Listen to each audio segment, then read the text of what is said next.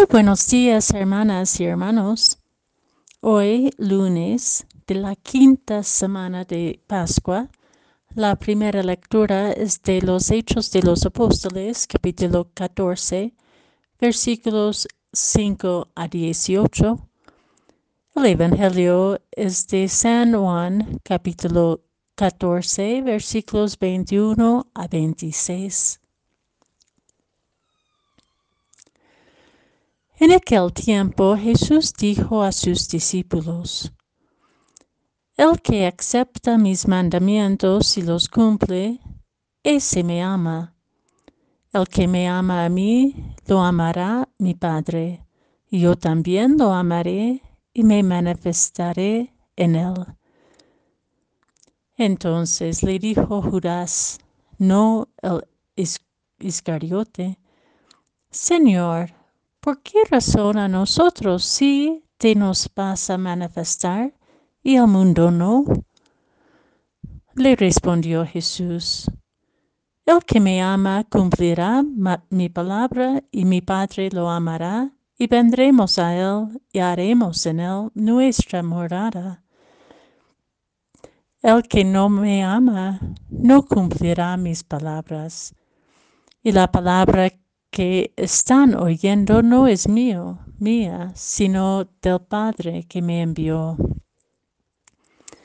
Les he hablado de esto ahora que estoy con ustedes, pero al parático, el Espíritu Santo que mi Padre les enviará en mi nombre, les enseñará todas las cosas y les recordará todo cuanto yo les he dicho.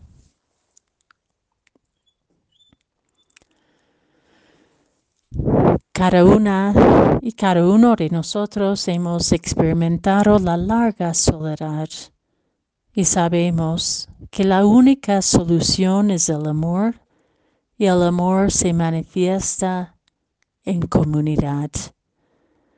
Reflexionó Dorothy Day.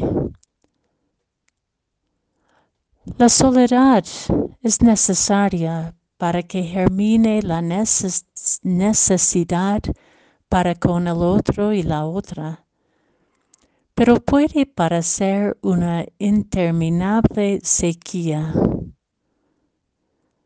La comunidad es necesaria para que germine la necesidad de procesos vividos en tiempos de soledad.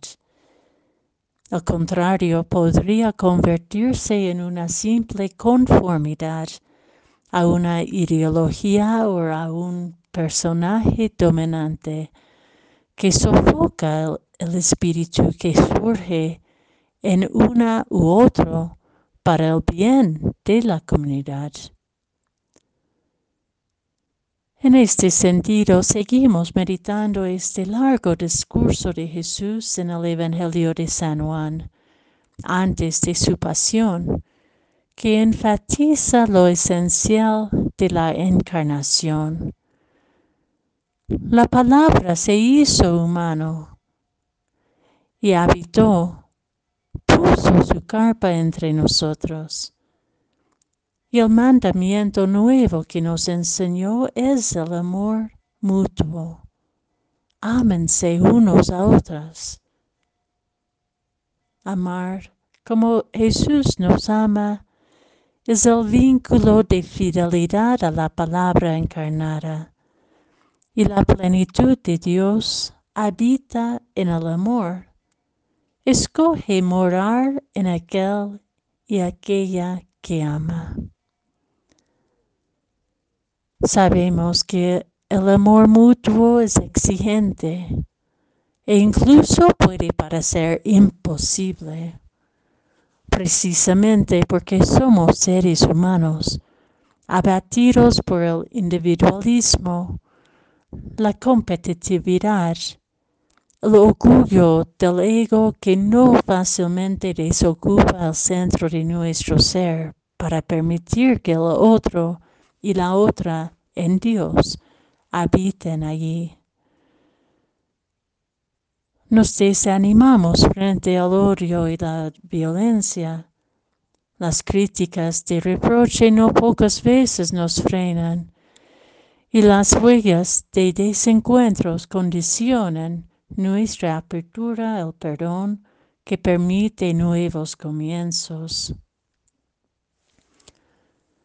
A pesar de nuestras limitaciones de amar como Jesús nos ama, limitaciones humanas que Jesús reconoció compasivamente incluso entre sus discípulos y discípulas más cercanos, Dios apuesta amorosa y decisivamente a ser su morada, su templo, en y en medio de aquellos y aquellas que Dios ama y quienes se apuestan por amar.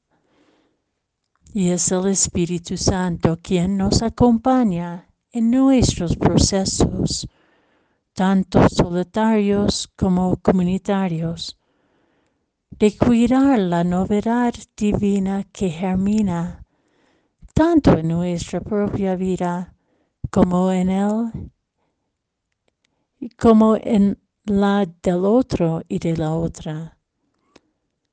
Apostar por el amor nos humaniza en la divinidad y nos diviniza en nuestra humanidad.